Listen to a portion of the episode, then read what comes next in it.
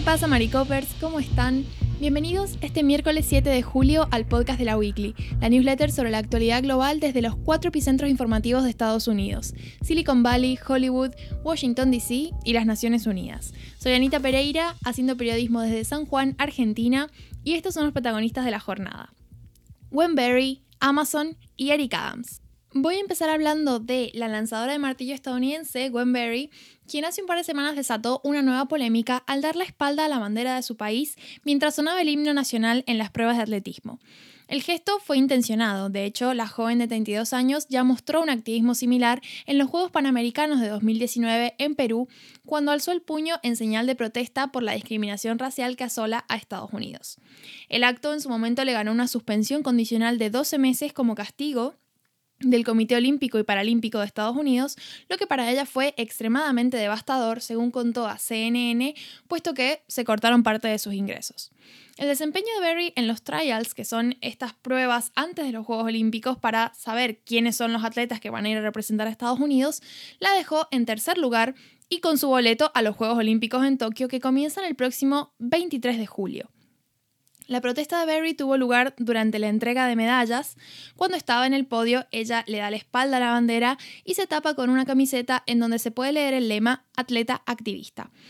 Este accionar lógicamente provocó una lluvia de críticas de políticos conservadores, algunos incluso pidiendo que se le excluyera del equipo olímpico, que de todas formas es algo que no va a pasar porque el atleta no violó las reglas del Comité Olímpico Nacional sobre libertad de expresión que tiene contemplados este tipo de manifestaciones. Mi propósito y mi misión son más grandes que los deportes. Estoy aquí para representar a aquellos que murieron debido al racismo sistémico.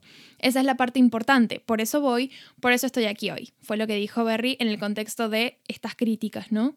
El activismo de ella, sin embargo, puede resultar problemático si se mantiene de cara a los Juegos Olímpicos, porque el Comité Olímpico Internacional ya se ha pronunciado en contra de este tipo de manifestaciones. De hecho, la semana pasada se dieron a conocer nuevas reglas que prohíben todas las manifestaciones en el podio de medallas, en el campo de juego durante la competición y o en las ceremonias de apertura y clausura.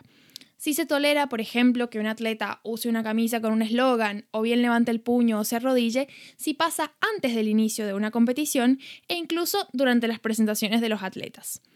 Aunque no está claro cuáles son las sanciones por violar esas nuevas reglas, en un principio el Comité Olímpico Internacional tiene la facultad de quitar medallas y expulsar a los atletas de los Juegos Olímpicos. Ahora, por otra parte, el Comité Olímpico de Estados Unidos, que luego de las protestas por George Floyd se ha vuelto más comprensivo con este tipo de militancia, ha tomado la posición de no castigar a los atletas que hagan declaraciones políticas, independientemente de lo que decida el Comité Olímpico Internacional. Esto ha suscitado cierta tensión porque como el Comité Olímpico de Estados Unidos es signatario de la Carta Olímpica, en teoría, si el Comité Olímpico Internacional decide eh, que se debe llevar adelante un castigo a un atleta por una manifestación, bueno, deberían suspenderlo o, digamos, generarle algún tipo de consecuencia a ese atleta que no es está siendo parte de los planes del Comité Olímpico de Estados Unidos. Entonces, para muchos funcionarios nacionales e internacionales, esta decisión en alguna forma es una violación de la Carta Olímpica. Y bueno, en el caso de que haya algún atleta que intente un gesto que no está permitido, podemos llegar a ver una polémica de este tipo en los próximos días. Pero dejando Tokio atrás, vamos a pasar a hablar de un anuncio que hizo el Departamento de Defensa de Estados Unidos diciendo que va a deshacer el contrato de 10 mil millones de dólares que había firmado con Microsoft para modernizar los sistemas de computación en la nube de las Fuerzas Armadas estadounidenses. Según el Pentágono, el contrato para la infraestructura conjunta de defensa empresarial ya no cumple las necesidades del departamento.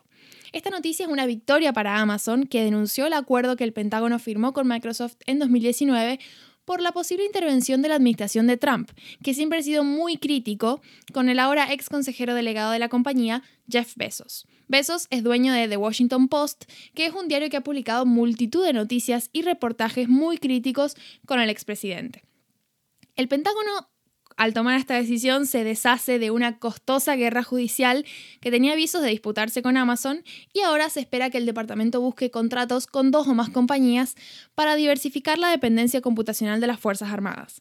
Muy probablemente Amazon y Microsoft van a ser parte de estas empresas contratistas. Finalmente vamos a ir a Nueva York, donde el moderado Eric Adams terminó ganando a Catherine García en las primarias demócratas a la alcaldía, luego de publicarse este martes los resultados del voto por correo, que es el que restaba sumar al escrutinio.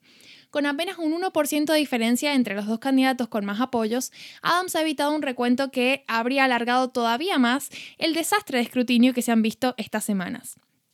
Adams se va a enfrentar en noviembre al republicano Curtis Silwa, que en un principio, bueno, claramente está posicionado como favorito porque Nueva York es un estado claramente demócrata. Y bueno, él como ex agente de policía y a raíz del aumento del crimen violento en la ciudad en este último año, ha puesto como una de sus prioridades como alcalde la lucha contra el crimen violento una vez que empiece su mandato en 2022 aunque Adams también tiene previsto impulsar programas de salud mental y servicios sociales para aplacar el aumento de la criminalidad, que evidentemente ha sido un factor muy decisivo a la hora de los neoyorquinos ir a votar para su nuevo alcalde. Así que bueno, como bien saben, en la newsletter están anexados artículos para profundizar en alguna de las noticias de las que hemos hablado esta, esta newsletter. y bueno, es todo por mi parte. Nos vemos mañana y espero que tengan un lindo miércoles. Adiós.